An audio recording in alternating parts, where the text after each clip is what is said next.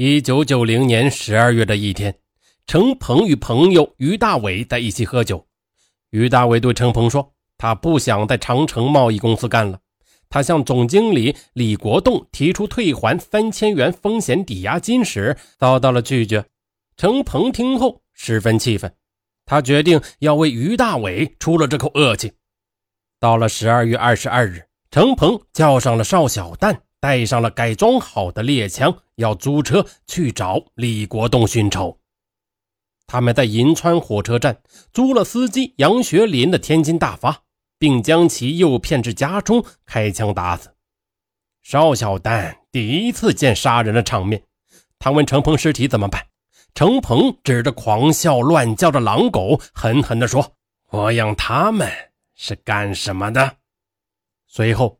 二人将剃光了肉的尸骨埋到了狗窝下。他们开着抢劫的汽车，拉着于大伟四处寻找李国栋，但未果。他们只好将汽车弃之西门桥附近。时隔半月，程鹏见风声一过，他准备再次杀人劫车，绑架李国栋，寻些钱花，然后再将其杀掉。一九九一年一月八日晚八时许，程鹏。邵小丹、于大伟三人租用张宝忠的车到了南门外。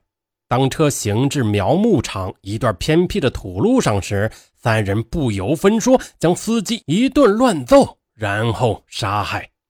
程鹏更是凶残地割掉了司机的人头，弃于荒草中。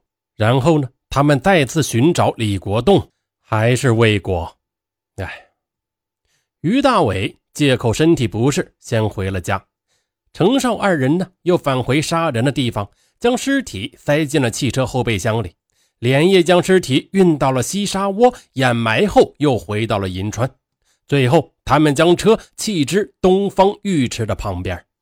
程鹏呢，他自知罪孽深重，所以在他自由的日子里，他可以去干任何想干的事为了练习枪法。他今天偷只鸡，明天偷只鸭，挂在院子里瞄准射击，然后将打死的鸡鸭扔给等食的狼狗。久而久之，左邻右舍对程鹏打枪已经习以为常了。但是呢，每日每夜独守空房，程鹏是自感寂寞。他需要钱，也需要女人。一九九二年隆冬。程鹏在银川同福居大酒楼跳舞，他认识了一个姓刘的女孩。一番殷勤奉承之后，他邀刘女士逛夜市、吃小吃。就这样一来二去，没几天，刘女士便投入了他的怀抱。程鹏呢，经常带她兜风玩乐，偶尔也带回家过夜。一天，刘女士来到程鹏家，缠绵之余，她告诉程鹏，自己找了个男朋友。因急需钱，请他帮忙筹借三千元。程鹏是如同被人当场泼了一盆冷水呀，但是他不动声色地约刘女星期六来家拿钱。星期六，刘女按时的赴约，程鹏带着刘女跳完舞回到家里，二人相拥入梦。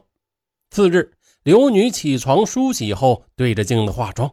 程鹏在其身后扣动了扳机，刘女当场倒地身亡。随后，程鹏将刘女的衣服扒光，扔进了邻居的院内。程的邻居呢出差，让程鹏给他看家，那里有他养的五条狼狗。十天后，程鹏进院内查看，仅剩一堆白骨。程鹏呢，顺手抄起一把铁锹，把刘女士的人头扔在了自家的房上，然后就地将白骨埋在院内。他拍拍手，领着几条大狼狗扬长而去了。程鹏养狗玩枪，远近是出了名的。林科所呢，有一位名字叫于某的女人，对程鹏是极为的佩服。他认为，像程鹏这样的人，才算是真正的男子汉。尽管于某有丈夫、孩子和一个温馨的家，但这一切都无法抵挡程鹏对她的感情上的吸引。她比程鹏大七岁，然而呢，两人却非常的投缘。程鹏更是将自家门上的钥匙交给了于某，于是程鹏家变成了他第二个家。一九九四年四月十二日，于某以父亲亡故三周年为借口，专门向单位领导请了假，预订了火车票，准备回河北老家去祭奠父亲。他呢，提前一天给程鹏打了电话，让程鹏送他，顺便说有重要的事儿告诉他。程鹏呢，便在银川老大楼前见到了于某，并将他接回家中。当晚，他们在宁丰苑吃了一顿丰盛的晚餐，又到了西域歌厅听歌。深夜十一时许，二人才尽兴而归。